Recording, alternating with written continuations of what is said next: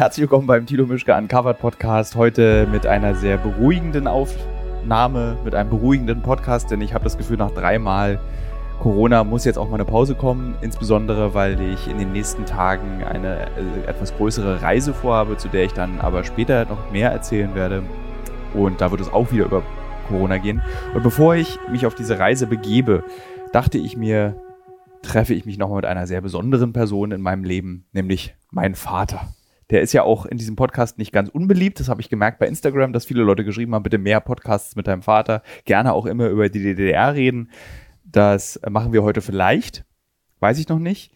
Und der Grund, warum wir so verschmitzt, zumindest ich, warum ich so verschmitzt bei der Anmoderation dieses Podcasts klinge, ist ein einfacher. Mein Vater hat gerade einen Apfel gegessen. Und zwar ein Stück. Und ich meine, ich möchte jetzt anfangen mit diesem Podcast. Mein Vater hörte nicht auf zu kauen. Und er, also, und, also wenn der Apfel, also so ein Apfel Schnieps, so ein Stück Apfel war es, nur nicht ein ganzer Apfel. Und mein Vater kaute jetzt darauf lange. Aber jetzt hast du ihn, glaube ich, runtergeschluckt, oder? Genau, es war erledigt. Er ist erledigt. Was ist noch wichtig? Wir sitzen gerade in der elterlichen Wohnung mit einem gebührenden Abstand. In der Küche sitzen wir. Vor meinem Vater steht ein Pax. Jetzt guckt er mich ganz entsetzt an, damit ich nicht sage, dass er jetzt gleich während dieses Podcasts kiffen wird, um ihn zu beruhigen. Aber da der Hörer und die Hörerin dieses Podcasts in der letzten Folge schon erfahren haben, lieber Vater, dass du ab und zu mal heimlich mit mir kiffst, jetzt es wäre so schön, wenn jetzt alle Hörer und Hörer das Gesicht meines Vaters sehen könnten, wie entsetzt und beschämt er mich anguckt. Ähm, ist es auch Schnuppe. Die wissen es. Ich habe ja davon erzählt beim letzten Mal. Also lieber Vater, ich mache dir diesen Stift mal an.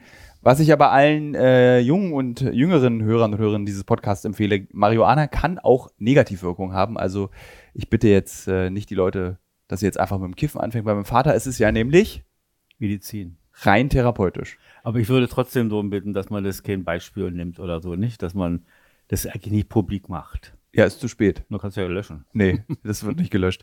Aber ich meine, ich glaube, die Hörer interessiert es wirklich. Also, weil ich im letzten Podcast relativ ausführlich erzählt habe davon, wie es deiner Seele geht und dass das Kiffen dir ja schon auch so ein bisschen geholfen hat. Also, wie war das für dich, als du dann zum ersten Mal, das ist ein paar Wochen her, vor kurzem eben das zweite Mal gekifft hast? Wie hat sich das für dich angefühlt? Also, was, erzähl doch mal am besten, was war der Grundzustand und was passierte, als du gekifft hast? Das war eine allgemeine Verkrampftheit, kann man sagen, so sehr problemorientiert und sehr, zu sehr problemorientiert. Und da war das entspannend, aber ich will es wirklich nicht propagieren. Ne, mach doch, machst du gar nicht, sondern. Doch, ich propagiere es ja, wenn ich sage, das ist ein Problem, ja nur scheinbar löst. Man ist momentan mal so ein bisschen entspannter als vorher. Ich meine, wenn du dir die Zahlen anguckst in Deutschland, wie viel Alkohol getrunken wird und das jeden ja, Abend, dann wird ja damit auch genau dieses Problem. Aber die, die Akzeptanz ist ja doch noch eine andere, interessanterweise. Wie ist denn das aus der Perspektive eines sozusagen, du bist ja die Generation, für die ist das Teufelszeug Gras, das machen Hippies, das, da rutscht man ab und man spritzt sich Marihuana und wird dann zu Christiane F. So in der ja, elterlichen die, Wahrnehmung ja, ist es ja so. Das war die Wahrnehmung, die man zuerst ja aus der DDR-Zeit hatte, von nach außen und ja nicht umsetzbar. Und später hat man ja dann erlebt und auch wieder alles so gehört darüber, aber auch selbst nicht praktiziert. War da nie so eine jugendliche Neu... Also haben wir schon mal drüber geredet, aber können wir ja. gerne nochmal auffrischen? Jugendlich war ja nicht mehr. Ich war ja Ende... Wie alt war ich eigentlich? Ende 30? Ja. Na gut, da kann man auch nochmal... Aber es war nicht. Das ist ja sowieso verrückt, ja. finde ich, dass dieses dein Alter und mein Alter so, ich bin jetzt, ich bin jetzt Ende 30 und ich habe in keinster Weise das Gefühl, in irgendeiner Art und Weise erwachsen zu sein. Und du warst mit Ende 30 naja, erwachsen. Erwachsen ist auch alles relativ. Also durch die Arbeit, durch die Familie, zwei Kinder, äh, das war schon, man war schon orientierter, man war schon ein bisschen ernster, stimmt schon. Aber wann hört, also. Du hast ja auch eine interessante Arbeit und bist da voll engagiert. Ja, aber ich fühle mich jetzt nicht, ich würde, also im, also jetzt mit nächstes Jahr werde ich ja dann 40. Also da ist jetzt der Moment gekommen, wo ich sagen würde, ja, jetzt ist der Zug abgefahren. Also die Jugend ist vorbei. Ja. Das habe ich nie so empfunden. Das hat jede Zeit hat immer seine Vor- und Nachteile. Also jung ist man nicht anerkannt, wenn man eine bestimmte Zeit hat, dann wird man schon in seinem Beruf, ist man anerkannt in der Familie, es läuft alles, die Kinder sind schon ein bisschen groß, man ist aus dem Gröbsten raus. Hat schon alles Vor- und Nachteile. Was ist der Nachteil von jetzt? Jetzt bist du Mitte 60? Ja, da ist eine die Zipperlein. Und man muss kiffen, um wie, eine Verkrampftheit ich, zu lösen. Wie ich mal sage, die Einträge im, im, Notizbuch, wenn ich mal altmodisch sagen darf, sind ja nicht mehr Fete da, Geburtstagsfeier da, sondern Doktor so und so, Doktor so und die Termine der Arztärzte nehmen zu.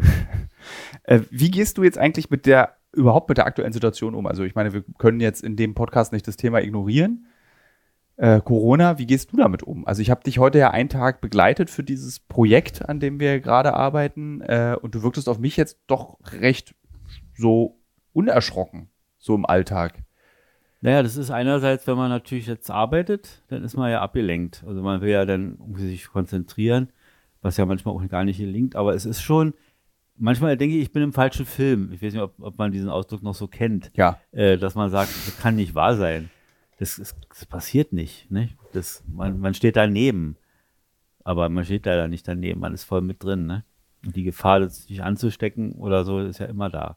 Hast du davor Angst? Weil ich meine, du bist jetzt so rein auf Papier bist du Risikogruppe. Physiologisch ja. würde ich dich nicht dazu zählen, weil du noch fit bist. Äh, ähm, aber hast du Angst? Also so beschäftigt dich das, das was, was ist, wenn ich mich anstecke oder steckst, ignorierst du das jetzt einfach so weg? Nee, nee, also nee, wird nicht weg, wegge, weggedacht oder so. Ist schon Angst. Also Angst ist immer so ein großes Wort. Befürchtung. Nicht? Man kann ja jederzeit, irgendwie hat man die Möglichkeit, ob U-Bahn, ob jetzt in der Buchhandlung ja. oder überall. Und Leute, die zu nah wirklich zum nah anderen rangehen und einen anhusten. Gibt ja Situationen, ne? Ja. Bewusster Art, auch provokanter Art. Ja, habe ich mit dir erleben dürfen, dürfen, als du dich in einem Bäcker mit jemandem angelegt hast, der den, warte mal, wo, du hast ihn beleidigt, das habe ich auch schon erzählt letztes Mal im Podcast, müssen wir nicht doppelt erzählen, aber nee. jetzt bist du ja da. Ähm, aber ich meine, dieses Gefühl, was jetzt gerade herrscht, diese Ratlosigkeit, ich meine, man sucht immer so als junger Mensch, der ich ja dann doch noch bin, bei den Alten um Rat. Ja, das kann man ja. Es gibt ja kürzlich, oder du hast ja auch heute gefragt, gibt es eine ähnliche vergleichbare Situation in deinem Leben wie, wie diese äh, Epidemie oder Pandemie? Da kann ich ja spontan Nein sagen. Gibt's nicht. nicht? Äh, ist nicht vergleichbar. Ja. Das sind ja, wie gesagt, die, die furchtbarsten USA-Horrorfilme werden ja hier wahr. Also Virus mit Dustin Hoffmann, das hat man sich immer so distanziert angeguckt, dachte, ach hey, naja, oder Ebola-Filme oder Angst, ja. sowas nicht kannte man sich ja interessant, Unterhaltungswert hoch, aber doch, nicht jetzt in der Wirklichkeit. Und es ist zwar noch nicht ganz so extrem wie, wie in diesem Film oder in anderen Fällen in Afrika, was da eben passiert ist, aber es ist schon nicht ungefährlich. Also es geht äh, um Leben und Tod, wie, ja. wie viele sagen. Ne? Also das ist irgendwie, ich merke gerade auch, während wir beide uns unterhalten, irgendwie hat sich dieses Thema auch erschöpft, weil es gibt so alles, es wurde von allen Seiten schon so beleuchtet was soll man jetzt noch weiter sich darüber naja, unterhalten? Zumal ja, wenn du machst, Fernseher hört ja nicht auf, nicht? Ja. Geht ja bei den Nachrichten los, dann gibt es Sondersendungen, dann gibt es Brisant, dann gibt es ganz alles Mögliche. Wird immer wieder von allen Seiten beleuchtet, dann ist der Virologe, der hat der Meinung, die Meinung und jetzt sagen sie, dass dieses USA-Institut gibt die Zahlen raus, unser Robert-Koch-Institut die. Da ist man ja auch als Bürger dann doch ein bisschen. Ist das zu viel? Ist zu viel. Aber warum gucken die Leute das so viel? Also es hat ja bombastische Einschaltquoten, deswegen ja. gibt es ja diesen, diesen Bedarf. Deswegen wird er ja auch versucht, weiter zu decken. Ja, man darf ihn nicht so decken. Man sollte sachliche, stundenweise mal Informationen geben, aber ständig die Leute zu bepflastern, ja. finde ich schon sehr gefährlich auch. Entweder man schaltet ab und wird dann ganz äh, oberflächlich und egal, fatalistisch, wie man so sagt, ne? Mhm. Oder, ja, was ich. Oder es gibt dann Depressionen mit schlimmen Folgen, ne? Äh, du als Diplom-Kulturwissenschaftler, das ist ja eigentlich für dich eine zauberhafte Situation, um mal zu gucken, wie so eine Gesellschaft reagiert. Tee darfst du trinken. Jetzt können alle, liebe Hörer, liebe Hörerinnen, diese Gluckgeräusche, das sind von meinem Vater. ja. Hier, du kannst jetzt auch dran ziehen, der ist warm, der Stift. Also ich stelle dir schon mal die Frage, du kannst, äh, die Öse, ne Vati, die Öse ist hier, so rum, und dann bitte ziehe. Sehr gut. Aber ich kann dir schon mal die Frage dabei stellen. Ähm, diese Gesellschaft wie sie sich jetzt so äh, verändert. Glaubst du, dass, dass wir hier rauskommen anders? Sind wir anders? Weil, was ist total verrückt ist, ist im Prinzip, was gerade passiert in, der, in den USA und auch in Deutschland ist, dieser so sozialistische Werte werden irgendwie, ohne dass die Leute das merken, gerade vermittelt. Also die Regierung rettet Firmen die Regierung bezahlt die Existenz von Firmen, obwohl es offensichtlich keinen Grund mehr gibt, dass diese Firma überlebt jetzt in dieser Pandemie. So, die Pandemie des Sozialismus nannte sich Kapitalismus und deswegen muss die Regierung eine Firma unterstützen oder verstaatlichen. Und äh, die Krankenhäuser werden staatlich unterstützt. Also es gibt von allen Seiten staatliche Unterstützung und das scheint zu funktionieren. Wie glaubst du, dass das die Gesellschaft, in der wir leben, verändern wird? Ja, das dass dieses, weil die, weißt du, die FDP beschimpft immer so, staatliche Unterstützung darf es nirgendwo geben, alles muss ganz liberal und frei sein, alles soll selbst scheitern und das würde, die Frage ist ja, ob sowas wie diese Menschheitskatastrophe, nenne ich es mal, ob die mal noch, ob, man, ob die, wie sagt man immer, das wird der Markt schon regeln. Ja. Wie ein Kandidat der CDU sagt jetzt, der äh, hier Parteivorsitzender Kandidat der CDU, der Markt wird es schon regeln. Na Herrgott, was regelt der Markt denn jetzt? Gar nichts. Es gibt noch nicht mal äh, hier Atemschutzmasken hier noch.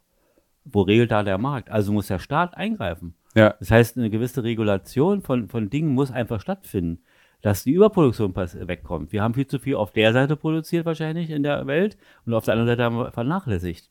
Und die vernachlässigten Dinge fehlen. Ja. Also, ja gut, aber niemand kann ja auch damit rechnen, dass plötzlich. Äh, oh. Gesundheitsfürsorge sollte immer Priorität haben, sollte immer möglich sein, dass man eine lange Reserve hat. Und jetzt ein hochentwickeltes Land wie die Bundesrepublik hat Probleme mit Mundschutz. Um die Leute, dass die Leute sich nicht anstecken. Das Lustige ist, dass du der Erste bist, der das mal mit einer richtigen Empörung sagt eigentlich. Ja. Also es fällt einem gar nicht auf, dass es eigentlich empörend ist, ja. dass Deutschland nicht genug Desinfektionsmittel und Mundschutz hat. Ja. Wir haben 80 Sorten von Akkuschraubern, aber da fallen wir, also das haut nicht hin. Das stimmt. Und da, ist, wenn also reguliert wird, sagen ja alle, ist es negativ. Nicht? Und dann natürlich, dieses Handwerkzeug ist ja scheinbar da. Auch, in, auch ein, ein System wie in der Bundesrepublik oder in anderen Ländern. Also, dass man etwas verstaatlicht, dass man etwas reguliert, dass man etwas enteignen kann ja auch im Notfall. Ne? Mhm. Gibt's ja. Also, wenn Mietver Mietfirmen oder Ver Vermieter. Wir, wir leben beide in so einer Straße, wo die Diskussion groß war. Ja. Genau. Also, da ist ja eben die Frage, wie du fragst, ob was am Ende da äh, übrig bleibt, ob da was, die Werte sich verändern. Ja. Bewertungen. Und, und wir sehen, dass der Kapitalismus als solcher nicht in der Lage ist, das in den Griff zu kriegen. Also der Staat hat Gott sei Dank gute Einnahmen. Das muss man nur wieder dazu sagen, dass natürlich die Wirtschaft muss zahlen. Wie sagte mein alter Chef immer eines Morgens, als wir zu unserem Verlag gingen, bei minus 10 Grad und einer Kälte, da sagte er, ja, sagt er, man müsse, den Sozialismus kann man nur machen, wenn man die Betriebe sozusagen privat führt, aber richtig schön zur Kasse bittet. Mhm. Und dieses Geld dann allen zugutekommt. Sozusagen dieses jugoslawische Modell oder was ist damals so der dritte Weg, was alles so für Ideen da waren. Das sind heute Nazis. Der dritte Weg, ja. muss man, will ich hinzusagen, nicht, dass die Leute jetzt denken, dass der dritte Weg ach, von damals. Ach, ach, so, das gibt's ja. Ja, es ist, ist, eine, ist, ist eine, äh, auch so eine, es ist eine Partei, so. würde ich sogar sagen. Nee, ja. das, das war damals ganz was anderes, nicht? Das ja. war also nicht Kapitalismus, nicht Sozialismus, sondern na, demokratischer Sozialismus und eine ja. Freiheit für die Betriebe. Nicht eine, nicht, nicht eine unendliche Freiheit, aber dass sie eben machen können, um ihr Geld zu verdienen, aber andererseits auch der Gesellschaft zu dienen. Was ich ganz erstaunlich finde, ist, ähm, jetzt auch in dieser, jetzt sind wir doch noch bei dem Thema, aber eine Sache will ich dich noch fragen, was du dazu meinst. Dieses, China meldet ja jetzt irgendwie keine Neuinfektion. Und jetzt wird immer, jetzt wird vorgeworfen, China, ja, dieses, dieser Propagandastaat, der so seine Zahlen zerlügt. Und ich habe gar keinen Zweifel, dass China an seinen Zahlen lügt, aber ich habe nur an der Zahl, habe ich jetzt bei Kollegen, also Journalistenkollegen, das Gefühl, sie werten jetzt schon wieder die Leistung dieses Landes ab, wie sie diese Corona-Katastrophe bei sich unter Kontrolle bekommen haben. Wie, also wie, erstmal hoffe ich, dass es unter Kontrolle ist. Na, ich meine, ich meine, die Fabriken machen auf, die Läden öffnen wieder, die ersten Leute fangen wieder an zu reisen. Also es wirkt so, die Betten werden abgebaut. Ich meine, es gibt offensichtlich nicht mehr genug Intensivpatienten, dass man all diese Betten braucht. Mehr Indizien brauchst du nicht. Und da haben naja. wir das ein, ein Argument noch. Ja. Äh, und ich meine, das größte Kapital, was China immer noch hat, ist das Humankapital. Und wenn denen, wenn China die Arbeiter wegsterben, dann haben sie auch einen wirtschaftlichen Schaden, der unvergleichlich ist. Also warum sollte China da lügen, dass ihre Arbeiter wegsterben? Also was ist der Grund? Was ist der Vorwurf an dieses Land? Ja, das eine wäre, wenn man jetzt so sagen könnte, sagen, das wäre der propagandistische Grund, dass man einfach äh, in der Welt verkündet, die Welt sagt, wir haben es geschafft, wir ja. sind die Größten und ihr könnt nur von uns lernen. Na gut, nun schicken sie ja selbst Leute, Hel Helfer nach Italien und Spanien. Ganz sympathisch auch die Hilfe von Kuba, ein ja. furchtbar armes Land, schickt da Ärzte und Medikamente und Ausrüstung nach Italien. Hut ab. Nochmal eine Nebenbemerkung. Ja, mein Aber Vater bekommt, während er es erzählt, feuchte Augen. Ich möchte nee, das einfach sagen. so ist es einfach toll. Alle schimpfen auf, zum Teil auf Kuba und, und na klar, politisch, die Führung war mit Fidel Castro oder mit seinem Bruder war. Ja, es ist, ich glaube. Rigide auch, na logisch.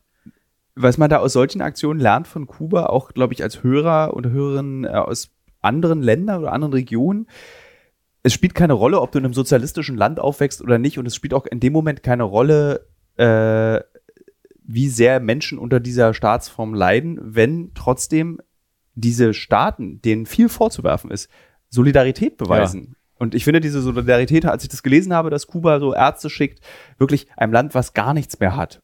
Trotzdem schicken die ihm diese Ärzte, die sie ja selber brauchen. Ich meine, durch halb Südamerika laufen alle kubanischen Ärzte und helfen dort. Und ich finde, das beeindruckt mich immer wieder, wenn ich mitten im Amazonas sitze und mir eine Krankenschwester aus Kuba Penicillin gibt, ähm, weil ich krank bin. Das finde ich irgendwie so, hat beeindruckt mich. Ähm, Jetzt habe ich die Frage dazu vergessen, aber es ist auch eine schöne Anekdote, kann man auch einfach so erzählen. Das kann man auch erzählen. Ja. Es war ja war immer so, war ja ganz bekannt, dass eben auch die kubanischen Ärzte, Mediziner äh, eingesetzt wurden, aber eben nicht nur Mediziner, nicht? Wenn wir an Che Guevara denken, der hatte auch andere Aufgaben. Also es geht schon darum, es ging, man muss es schon auch sagen, ehrlicherweise, geht natürlich auch um politische Beeinflussung der lateinamerikanischen Länder ja. und auch um Propaganda. Die, die einen schicken äh, Religion, die, genau, um äh, äh, zu missionieren und die anderen schicken Ärzte. Oder wie DDR-Sportler. also wie, wie es immer so schön, schön heißt, der schöne Ausspruch, Diplomaten im Trainingsanzug. Hieß es wirklich so? Ja. so, aber eine, eine, irgendwie eine niedliche Bezeichnung. Ja, sehr niedlich, ja. Ähm, ich wollte noch was genau. Dieses ist eine Gesellschaft gescheitert, wenn sie nicht in der Lage ist, medizinisch für sein Volk da zu sein?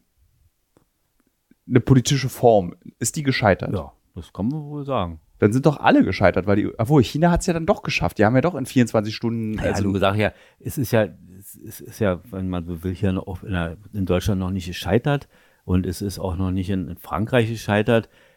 Wir stehen hoffentlich nicht davor. Doch, wir stehen davor, da bin ich fest überzeugt. Ja, wenn jetzt, es ist aber wahrscheinlich, der, der Umgang mit solchen Pandemien ist ja auch nicht geübt machen wir auch nichts vor. Das war die damals nach dem Ersten Weltkrieg diese furchtbare äh, Influenza, spanische Grippe, ja. spanische Grippe und danach kam ja nichts mehr. Die großen Katastrophen waren ja dann die Kriege. Der Erste Weltkrieg da, davor, der Zweite danach mit diesen un unglaublichen Menschheitsverbrechen, die da geschehen sind. Das war ja, das war ja eine andere Form von Pandemie des Verbrechens, wenn man so will. Ne? Ja. Also, der Faschismus als Krankheit. Ja, naja, ja, als Krankheit in der Gesellschaft. Ja. Also da, das ist ganz toll, äh, liebe Hörer, liebe Hörerinnen, hier habt ihr jetzt Teil am, am Studium meines Vaters als Diplom. Guckt da wieder ganz, ganz süß berührt. Äh, weil das ist ja im Prinzip das, womit du dich auch in deinem Studium beschäftigt ja, hast. Nicht nur im Studium, sondern generell. Eigentlich bist, ja, wir also, reden ja darüber sehr viel. Ja, ich habe zum Beispiel auch diese These, da wird jetzt vielleicht ein zuhörender Kulturwissenschaftler raus die, die Augen rollen die Frage, was ist eigentlich der Faschismus, was ist Auschwitz, Holocaust, äh, dieser ganze, die ganze Entwicklung, wenn man an Italien denkt, kommt ja aus der Moderne. Also das ist ja eine, eine grauenvolle Idee, wenn man sich vorstellt, dass die, der Abzweig dieses Menschheitsverbrechen ein Abzweig aus der Moderne ist, also aus diesem, wie man dann im marxistischen Literatur und Philosophien sagt, sozusagen ein, eine Abnormität des Kapitalismus. Ne? Ja. Und also, wenn also da Künstler sich auch in diese Richtung bewegt haben, dann haben sie Mitschuld. Also das sind sehr, sehr heiße Themen, die, über die man extra reden könnte. Ne? Also liebe Hörer, liebe Hörerinnen, das sind sehr heiße Themen. Ist der Faschismus ein perverser Abzweig der Moderne? Habt ihr dazu Fragen? Schreibt mir bitte bei Instagram. Ich gebe euch direkt die E-Mail-Adresse meines Vaters. Er hat große Freude daran, darauf einzugehen. Gerne, weil nämlich die Frage ist ja, man denkt immer, es ist alles das positiv, nicht belegt. Also solche Begriffe wie modern wird dann doch erstmal warm ums Herz. Man sieht die großen Maler, man sieht die Schriftsteller, man sieht die Architektur und so weiter. Aber die andere Seite ist doch das Zerrbild. Also was, wenn man will, die, ja. also Dantes göttliche Komödie, nicht? Also die Hölle und das äh, Chaos. Ja. Ich finde es ja immer sehr praktisch, wenn mein Leben korreliert mit den Werbepartnern und Partnerinnen, die ich habe. Zurzeit mache ich eine große Recherche zum Thema Marathon.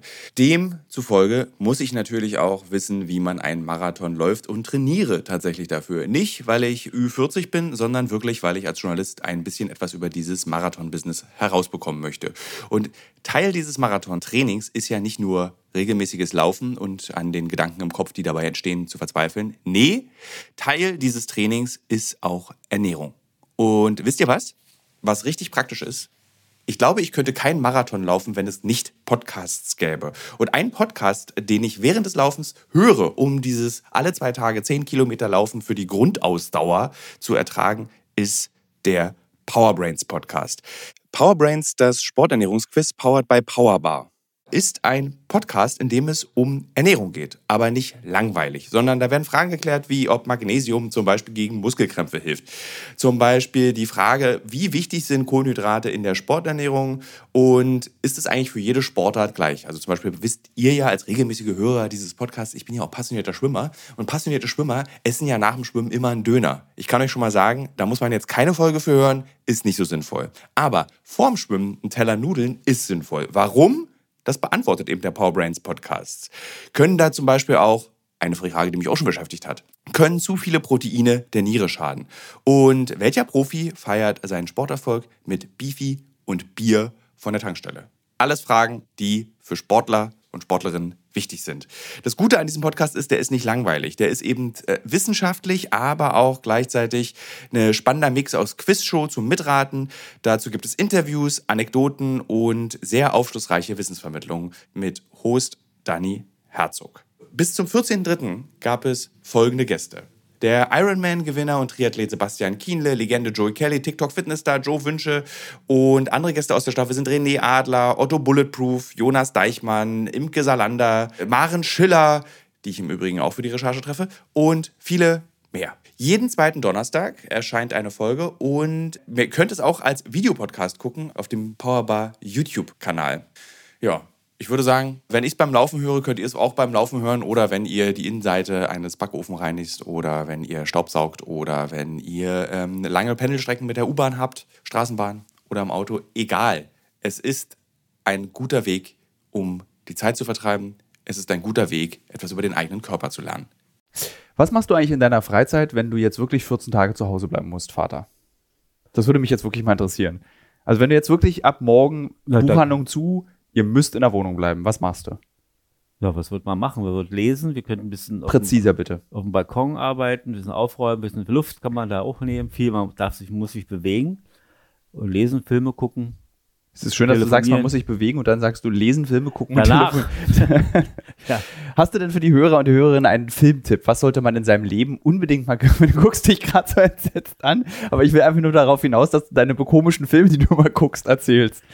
Ich gucke keine komischen du Filme. Du guckst nur komische Filme. Du guckst entweder 100 Mal den Film Krakator. Ja, passt ja jetzt. Nicht? Also Stimmt, passt. Große Katastrophe, ja. Äh, ich glaube, alle Edgar Wallace-Filme kannst du mitsprechen. Ja. Und du weigerst dich ja immer, einfach neue Filme auch zu gucken. Woran liegt es eigentlich, dass alte Männer nicht mehr in der Lage sind, das neue kann, Sachen Das kann man nicht sagen, aber in, ich will jetzt, das klingt jetzt ein bisschen sehr altmodisch, aber ist im Prinzip war alles schon da. Also in, nur in anderer Alter. Ja, aber woher willst du denn das wissen, wenn du das nicht guckst? Ja, das ist mir immer ein großes Doch, ich sehe doch die Titel und ich sehe dann, wie es umgesetzt wird. Aha. Und da sehe ich mal, das ist dann, ja, da fehlen auch mal ein paar interessante Dialoge. Ich weiß, heutzutage wird immer auf Zeit geguckt, dass nicht so lange geredet wird dort in den Filmen. Viel Action muss sein. Äh, weiß ich, Arsenale von Munition und, und Pistolen und anderen Dingen wird verschossen ja. und also da, es fehlt mir so ein bisschen auch, dass man als Zuschauer mitwächst im Film. Also, also dieses, ich hätte fast gesagt, wenn der Brecht noch leben würde, dass er sagt, das ist denn so wie so eine Art, äh, der, er muss sich daran auch, er muss damit wachsen. Ja. Er soll nicht belehrt werden, das wäre ja falsch, sondern er soll mit den Leuten und mit dem Thema mitwachsen und soll es am Ende verstehen oder auch nicht, das ist eine andere Frage. Ich finde das schön, was du für ein schlauer Vater bist, aber dann musst du mir jetzt erklären, warum Dwayne The Rock Johnson derzeitig dein Lieblingsschauspieler ist. Nur weil es Unterhaltung ist. weil, er, weil er einfach unterhaltend ist. Und er macht das ganz gut. Er entspricht ja im Prinzip den, den, den Helden meiner Jugend, wenn man so will. So viel Muskeln hatten die Helden deiner Jugend? Naja, aber so die Art. Wie er, wie, er ist sehr dominant. Äh, äh, er lässt kaum, er, manchmal lässt er gar keine andere Meinung zu und äh, er führt, also nicht im Sinne des Führers, sondern er hat schon das Sagen. Und da, und das, so wurden die Filme früher strukturiert.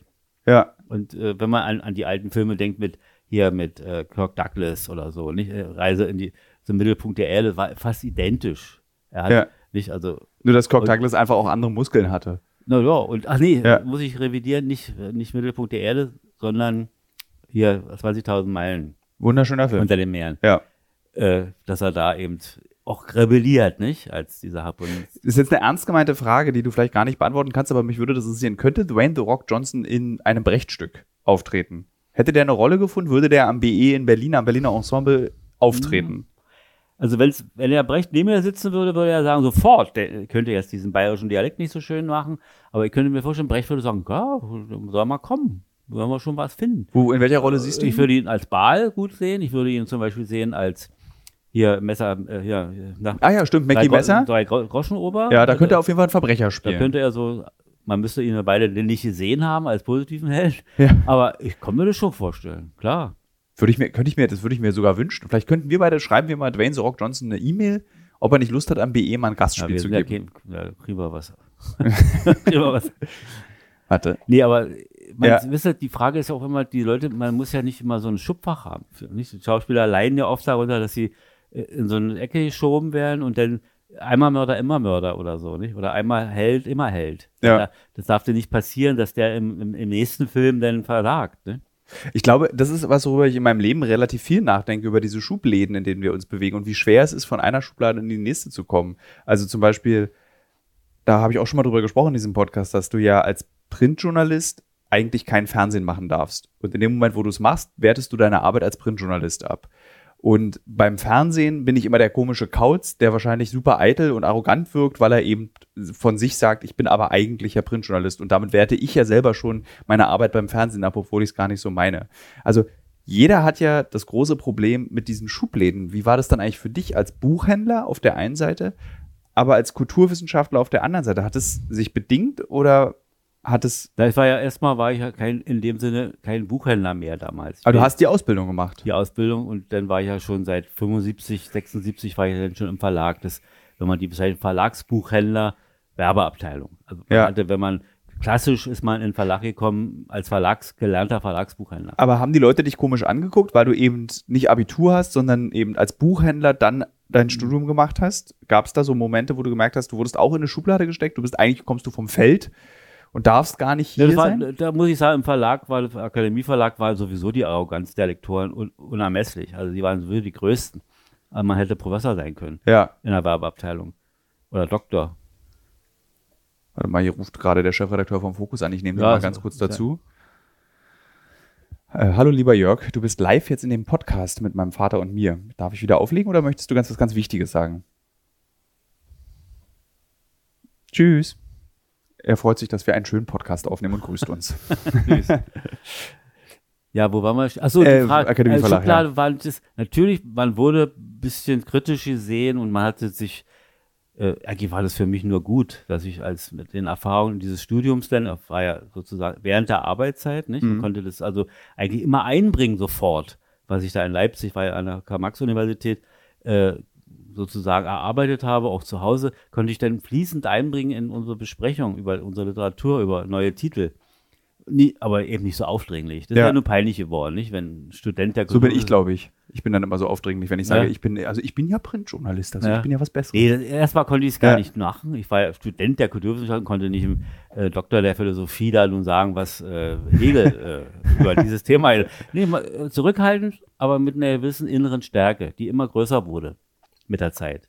Wächst die immer noch oder ist jetzt also mit Renteneintrittsalter vorbei? Nur Es kommt immer darauf an, ob man sich damit weiter beschäftigt. Und wenn man, klar, natürlich wächst die weiter. Wenn man neue Dinge über Hesse liest oder über, über Benjamin oder über andere Leute, dann macht das Dwayne The Rock Johnson. Zum Beispiel. Aber ich, ich sehe da keinen Widerspruch. Also ich bin einfach, äh, weil du mich darauf ansprichst und das hat sich jetzt gerade so für mich dargestellt, wenn jemand gut ist und durch Leistung überzeugt und, und auch menschlich das alles darstellt, so, und dann warum soll er nicht ins Konzert der anderen mit reingehören? Der, Ich finde das eine sehr schöne These und ich kann mir fast vorstellen, das wird der Titel dieses Podcasts. Walter Benjamin, Bertolt Brecht, Dwayne The Rock Johnson, alle im Olymp des Unter der Unterhaltung. Letztendlich unterhalten sie ja. Also selbst Walter Benjamin und Bertolt Brecht wollten unterhalten. Und was unterscheidet sie dann von The Rock, der ja auch nur unterhalten will? Weil zwar trifft Unterhaltung verschiedene Zielgruppen, aber der Zweck ist der gleiche. natürlich. Unterhaltung. Also wenn Walter Benjamin sich da Gedanken gemacht hat über seine Kindheit, über Leben in Berlin, über, über sein Exil, gut, das wäre wär schon ein bisschen was ist ja, Trauriges. ja, aber, ich, Aber- jedes Kulturprodukt hat ja als Konsequenz Unterhaltung. er wollte es verkaufen an Zeitungen und Verlage und dieses Buch ja auch erfolgreich äh, in die Welt bringen, ne? Und seine Meinung äh, kundtun. Was ist dem Kulturschaffenden wichtiger? Geld oder ein Publikum, das er damit unterhält? Mit, seinem, mit seinen Leistungen? Naja, das, das bedingt sich. Klar, er muss ja leben. das, wenn man jetzt hört, was jetzt gemacht wird, um die nicht arbeitenden, nicht arbeiten können, kulturschaffenden Künstler, Sänger, Musiker, Messebauer, ach, die zähle ich mal dazu. Ja, weil ist richtig. Ja, äh, da, es gehört schon dazu. Natürlich, wenn ich äh, gut bin, verdiene ich gut Geld. Also will ich gut sein, um Geld zu verdienen, klar. Ja. Ich setze mich dann durch und mache Leistungen und, und singe gut und, und mache, also da würde ich schon sagen, äh, La Polar gibt's nicht. Kunst der Kunst, Kunst für die Kunst, reiner Elfenbeinturm ist eine Illusion.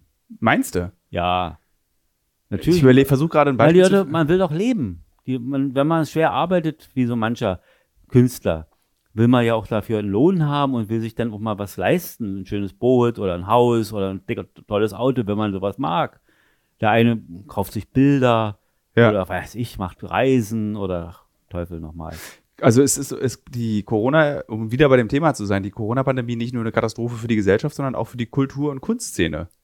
Weil eigentlich du kannst nicht mehr, jetzt, ja. also wahrscheinlich, weil für viele, die eben von ihrem künstlerischen Schaffen leben, ist es natürlich eine Katastrophe, A, zu merken, wie wenig das im, in Zeiten einer Katastrophe gebraucht wird.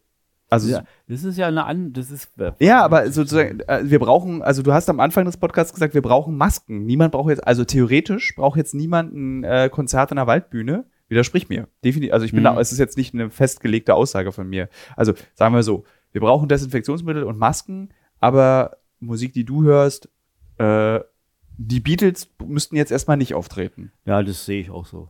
Also es geht jetzt um Lebensnotwendiges. Kultur gehört aber auch dazu und Kunst. Aber jetzt muss man äh, auch mal äh, zurücksetzen, ein bisschen einiges. Und muss sagen, da ist der Schwerpunkt.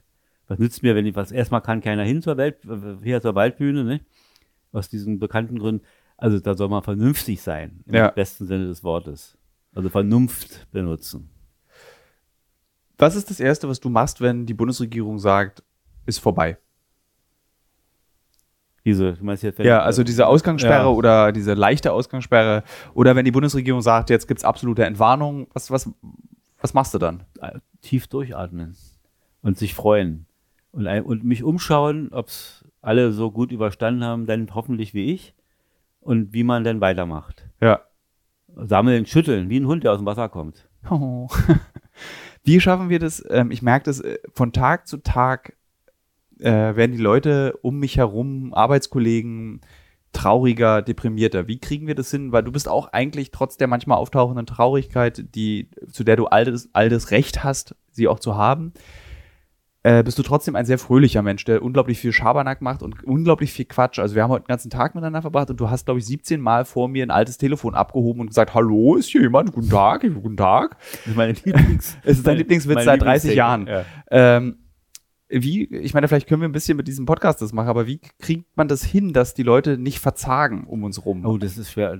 also, weil weil- Leute, die ich, also die mir sehr nahe sind, die ich als total fröhlich, lebensfroh, äh, motiviert, ehrgeizig sind so, alles wird scheiße, äh, alles geht bankrott, wir werden daraus nie wieder rauskommen, die Welt wird furchtbar. Wie, wie können wir das den Leuten nehmen? Ich glaube, auch viele Hörer und Hörerinnen dieses Podcasts sind, denen geht's auch so. Also wie, lass uns beide versuchen, Ja, so ein bisschen. Da gibt es jetzt kein Rezept, was man so schnips mit der, hier, was jetzt gar nicht geht, hier, so ein bisschen trocken. Trockene. Haut, wirklich, ich kann auch nicht mehr also, schnipsen hier. Also Schnips, das wäre eine Anmaßung, wenn man jetzt äh, ein Rezept hätte. Ja. Man kann nur, beschäftigt euch, kann ich immer nur sagen. Macht was. ja. was Aber war- ich fand eben, was, nee, was ich das beschäftigen, die Tipps haben die Leute hundertmal Ja. gehört, irgendwie macht puzzelt, Nee, das meine ich gar nicht. sondern dieses Sondern aber, versucht euch in, in Welten zu vertiefen, die ja immer schon in Welten. Zum Beispiel, du kennst ja meine Liebe für Jules Verne. Ja. Und, und da ist es natürlich fantastisch, wenn man mal sich für zwei, drei Stunden in diese Welt, ah, mit Film oder mit dem Buch, mal in, da ist man in einer anderen Welt. Ich meine jetzt nicht im Sinne, dass man nur total abschaltet und dann verblödet, sondern dass man sagt, das ist ja toll, wieso kommt der jetzt mit dem U-Boot nicht von Meeresgrund? Was ist da passiert? Ah, Ja. der Akku ist durchgebrannt oder du hast ja auch mal eine Zeit lang, das hat mich sehr beeindruckt, da hast du äh, geografische Fehler in Jules Büchern gesucht, mit Hilfe von Atlanten, die aus derselben Zeit sind, aus, in der auch die Jules Bücher Ja. du hast hier äh, die Reise des Captain Grant oder so, da hast du die Fehler. Kinder, die Kinder des Kind- Kapitän Grant und Ja. so. Da kann man natürlich immer, also was man sagen muss, der Jules Verne hat ja oft sehr genau, wenn er was angibt, Breitengrad, Längengrad, macht es Spaß, das dann wirklich zu suchen. Und man findet's. Es gab einen Fehler, gab es ja dieser Island, das Island-Problem. Aber das war eine relativ neuere Karte, wo man da nochmal nachgucken konnte. Also Das- hört, liebe Hörer und Hörerinnen, ein Hobby ist es, Fehler in Juvernen-Büchern suchen. Mein Vater sitzt auch hier wieder jetzt mit einem sehr begeisterten Gesicht vor mir. Ja, aber es, ist, es, ist es sind Gott sei Dank wenig. Und was mir jetzt, ich habe was Neues. Ja, oh, ich bin gespannt. Ich habe jetzt bei, bei Juvern, meine ich. ja, achso, ich dachte, du hast ein ganz neues Interessengebiet. Nein, nein, da habe ich jetzt folgende Idee.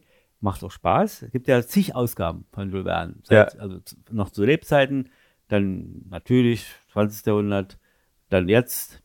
Und, da, und dann, der Fischer Verlag hatte mal eine 20 Bände und eine 33 Bände Ausgabe. War sehr umfangreich. In einer Menge der Hefte. Aber sie sind total runtergekürzt gewesen. Also sie waren, ach weiß ich noch, 20 Prozent, 30 Prozent des, des Originals. Der Originalübersetzung gab ja auch deutsche, deutschsprachige Übersetzung. Die ganz alten Übersetzungen sind natürlich kaum lesbar. Also sind, da ist dann fast alles übersetzt worden, ja. zum langatmig. Aber andererseits, man will es vielleicht auch. Also so ein Gespräch zwischen den Helden, äh, weiß ich, Captain Nemo und seinem Widerpart, aber es ist manchmal sehr ermüdend, wie vielleicht jetzt, was ich hier erzähle. Aber, ja, es ist ein bisschen ermüdend. Ich habe gerade auf die Uhr geguckt, aber bitte Ja, erzähl weiter. aber es macht einfach Spaß, mal die Übersetzung, die Deutschen. Wie hat man, wie legt man das aus? Was gibt es da für Unterschiede? Ja. So, schon interessant.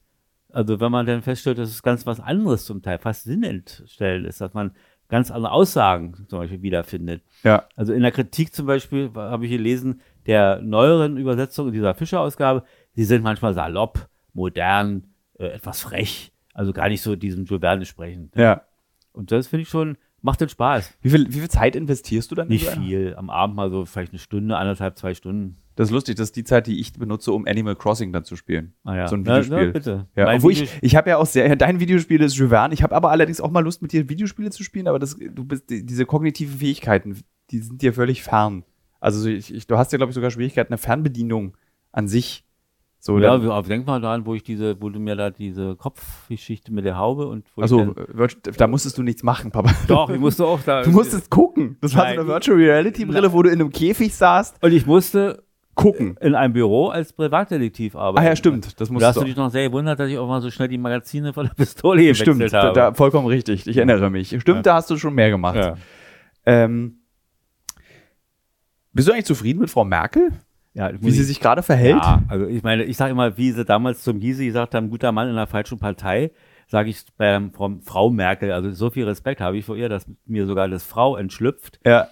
Also Frau Merkel ist einfach immer kritisiert, am Ende sehr besonnen. Ich denke mal an die letzte Rede und auch vorher jetzt. Ja. Hat mich sehr mitgenommen, dass er da auf einmal krank, krank werden könnte. Also jetzt hat man wohl negativ Ja. festgestellt. Allerdings fand ich, muss ich zugeben, wirkte sie recht kurzatmig bei allen öffentlichen Ja, das, mir, das kann ja auch noch eine andere Geschichte Ja. sein, wo, wo ihre Unfall, un, Dieses Zittern im Frühjahr. Ja, ja, genau. Nee, was heißt zufrieden? Klar, früher hat, meine, meine, mein Verhältnis zur CDU äh, hat, hat sich durch sie auch etwas verändert. Nicht, dass ich jetzt großer Fan werde, Ja. aber was war das mal für eine Partei? Ey, ganz reaktionärer Haufen, ab, polnische Grenze nicht anerkannt, äh, immer die deutschen Namen, in denen die Bieten weiter benutzt, äh, Ritterkreuzträger verehrt und, und alles sowas. Das ist ja jetzt die AfD. genau. Ja. Ist erstaunlich, ne? Ja, und da muss ich sagen, da ist, ist doch ein Wandel. Und da gab es, also die größte Leistung, aus welchen Gründen auch immer, die Abschaffung der Wehrpflicht. Ne? Das ist eigentlich eine Aufgabe der SPD gewesen in den Jahren. Ja. Warum er das gemacht die Gründe fin- finanziell wahrscheinlich. Oder was noch alles. Die, jetzt sind sie dabei, aber eben auch durch ein, angefangen durch einen SPD-Verteidigungsminister, auch die alten Nazi-Namen in den Kasernen nun endlich zu tilgen, gänzlich. Muss man sich vorstellen, ja. Das hießen Kasernen in der alten Bundesrepublik nach Leuten, die Millionen äh, Väter, Söhne und, und, und Großväter, äh, Deutsche und andere Russen, Polen, Ja. Tschechen auf dem Gewissen haben. Nicht? Weil ich rechne unsere Toten immer mit, die durch diesen Krieg umgekommen sind, die Soldaten. Ja. Die waren ja zum Großteil nicht freiwillig da. Wenn sie sich geweigert hätten, wär- wären sie erschossen worden. Ja. Nicht? Weil Kriegsrecht. Also man muss sagen, ekelhaft, dass man diese, also diese Kaserne, hätte man sonst wie nennen können. Heidelberg-Kaserne oder, Was ist eine Heidelbeer? oh, weiß ich nicht. Also einfach nach Früchten. Ja, Apfel oder, oder gute deutsche Namen. Ne? Ich finde aber viel schöner, finde ich deine Idee, dass wenn mein Vater, wenn du für Verteidigungsminister geworden wär, dann kann ich mir die große äh, General zu Brombeere Naja, Kaserne. man hätte doch, Die- es gab so gerade die Befreiungskriege oder so, gut, das wäre schon wieder schwierig gewesen Ja. im Verhältnis zu Frankreich, aber äh, Nee, lass es bei Früchten bleiben. Ja, bei ich finde, alle Kasernen sollten heißen wie Früchte Ja. in Deutschland. Das finde ich ganz toll. ja, irgendwie, weil es Ja. total, äh, äh, gibt keine Wertung, ne? Ja, so der Litschi-Horst. Ja, so ein Beispiel. Ja. Horst ist ja auch so ein Begriff, ne? Darf man nicht Ah, sagen? Fliegerhaus, naja, nee, na, naja, natürlich kann man es sagen, aber ist ja ein Begriff aus dem, aus dem Fällen weg. Nee, nee, aber nicht, wenn man es Litschi-Horst nennt. Nee, Litschi nicht mehr. Nee. Aber Horst. ja, wir, mir war ein bisschen lustig, aber es war, es war, also wie gesagt, Ja, völlig andere Partei, was sie ihr vorwerfen, sehr sozialdemokratisch orientiert, der alten Sozialdemokratie die Show gestohlen, ne? ja. In vielen Dingen. Und ja, also, ich hoffe, dass sie alles gut übersteht und uns hier zusammen, macht sie ja nicht alleine, äh, aus dieser Krise führt. Ne? Ich hoffe immer, dass, also weil sie ja nun wirklich, es ist ja, ihre Zeit ist begrenzt jetzt. Man weiß, Ja. dass, also ihre Regierungszeit ist vorbei äh, mit, der, mit dieser jetzigen Legislaturperiode und ich wünsche dieser Frau, obwohl ich wirklich auch am Anfang, kann ich mich erinnern, ich war, glaube ich, sogar mal gegen Merkel demonstrieren, Hm. weil ich, für mich war das diese CDU eben auch eine reaktionäre Nazi-Partei. Ja, Noch- ja, na, na, ja, da, gut, ja. früher, als äh, Ja. Merkel vor 16 Jahren, wann war das? Ich weiß gar nicht. Ja, ja, 15, ja. so in dem Dreh. Man kann übrigens der schönste Witz, äh, man kann auch als Mann Bundeskanzler werden oder so.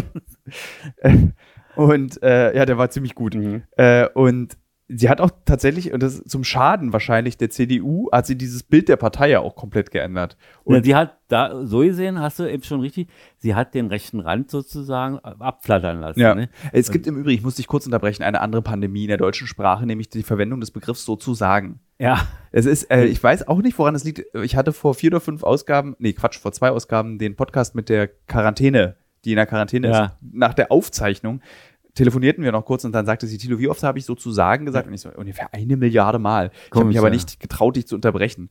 Das ist ja auch so eine Seuche, Ja. dieses Wort. so eine, so eine Klammer, so eine Na, wie quasi? Ja, ich glaube, das gibt sozusagen, wir hatten jetzt qu- quasi, ist das SARS der Sprachseuchen und sozusagen ist das Corona. Das verbreitet sich noch viel schneller. Noch viel mehr Leute sagen sozusagen. Und äh, mir fällt es auch immer so auf. Also Mhm. es, das sticht immer, wenn jemand sozusagen Wie oft sagt. habe ich jetzt schon? Ich würde sagen, auch so 8.000 bis 9.000 Mal. Naja. Also,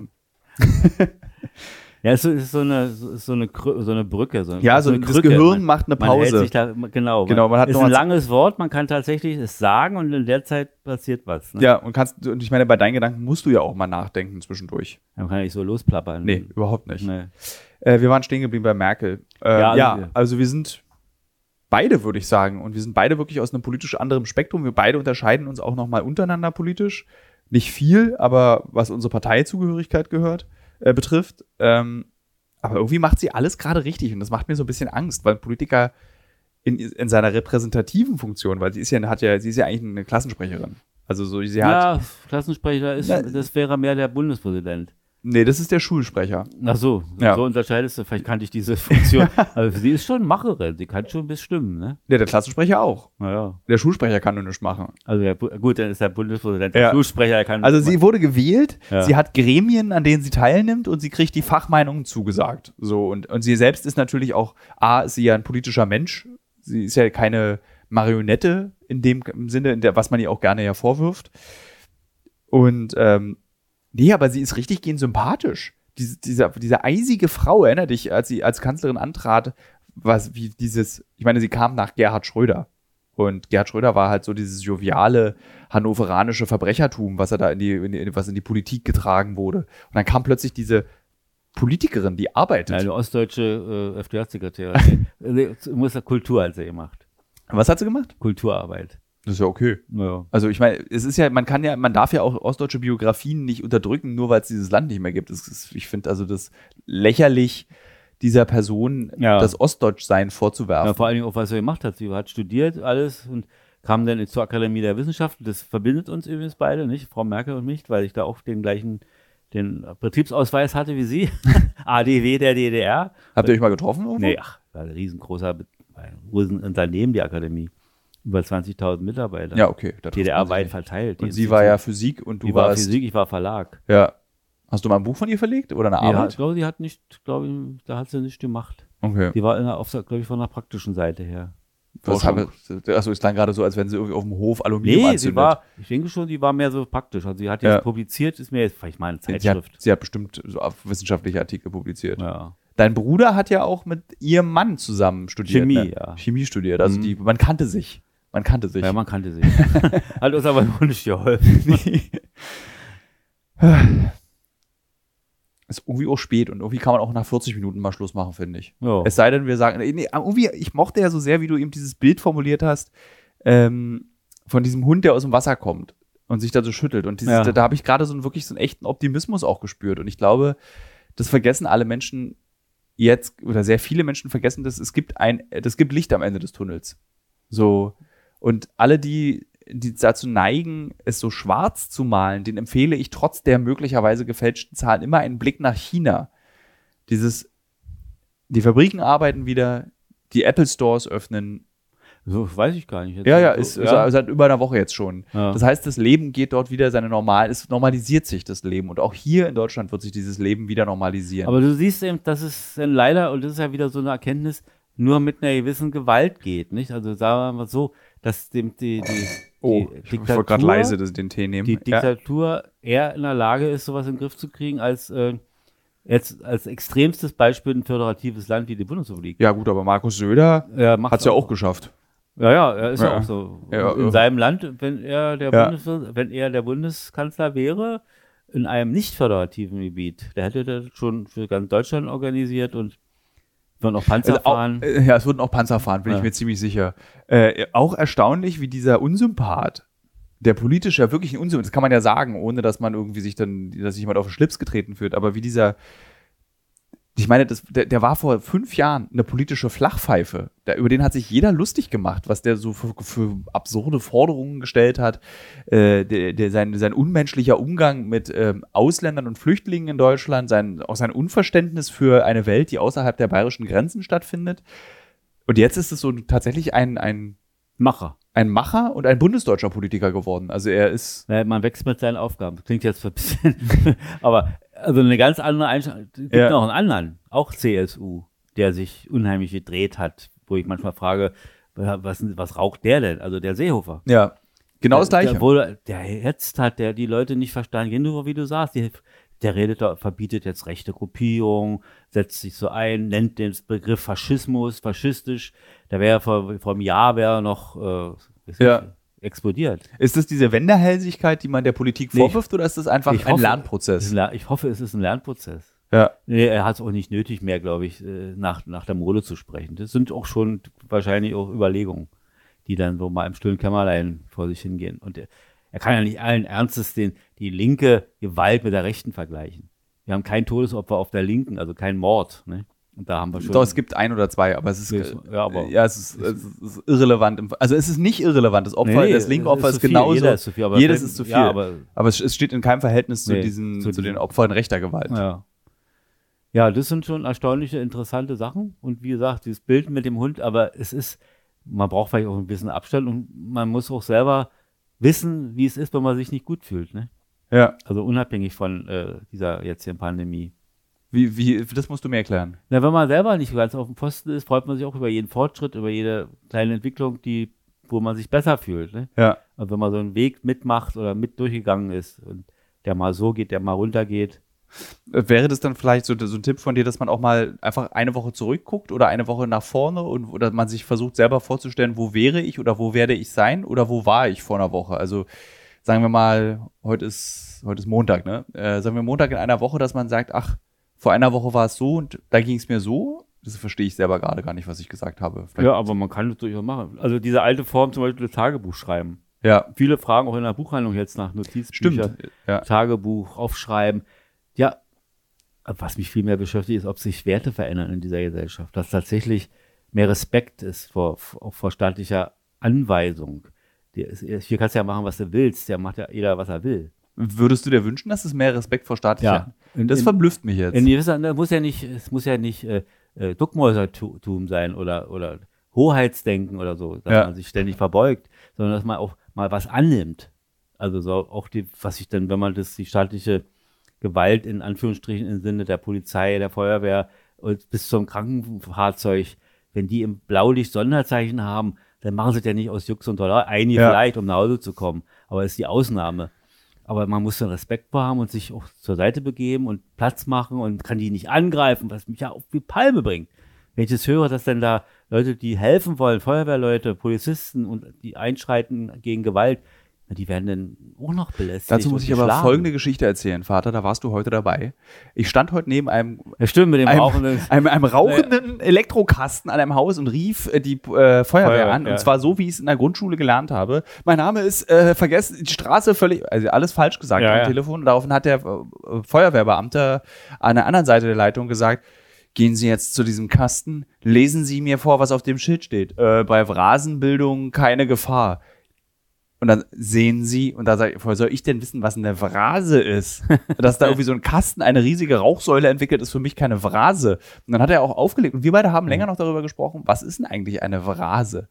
Ne, ist, abgehender, dann- ist abgehender Qualm. Zusammenhängender, abgehender Qualm. Bist du dir da 100% ja, sicher? was soll es sonst sein? ja, so funktioniert nicht eine Definition. Ja, so, wenn der Kochtopf zum Beispiel oder damals die Teekessel, dann war auch Phra- Phrasenbildung. Also so, äh, sagen wir mal so, äh, Ich, ich, Dampf. das ist so ein bisschen wie deine Erklärung von so Was? ganz oft so von Chemie auch so, Vater, was ist irgendwie äh, Bauxit? Na, Bauxit ist Bauxit, Tilo, weiß man doch. Das würde ich mir nie zutrauen zu erklären, aber Phrasen ist einfach so Dampf, der so vor sich hin dampft. Ich vermute, dass der Ehemann von äh, Frau, Frau Merkel, Merkel, jetzt so vom Tisch fällt. Fatih war schön. Ja, danke. Äh, wir reden bald wieder miteinander. Wir hoffen ja, dass wir beide zusammen äh, auf diesem Festival, was es im Sommer hoffentlich noch geben wird, da bist du ja mein Gast auf der Bühne äh, beim Auf die Ohren Festival, ähm, hoffen wir doch aber, dass es einfach stattfinden wird. Ja, das hoffen wir doch. Dann äh, bis zur nächsten Folge, liebe Hörer, liebe Hörerinnen. Dann werde ich unterwegs sein in Deutschland und werde verschiedenste Geschichten nochmal zum Thema Corona machen, aber vielleicht auch was ganz anderes einfach, was ganz anderes einfach auch aus dem Grund. Vielleicht haben wir auch langsam genug davon gehört und äh, das journalistische Aufklären, das können das Robert Koch Institut bzw. Spiegel Online machen. Unter keinen Umständen die Bild. Bis dann.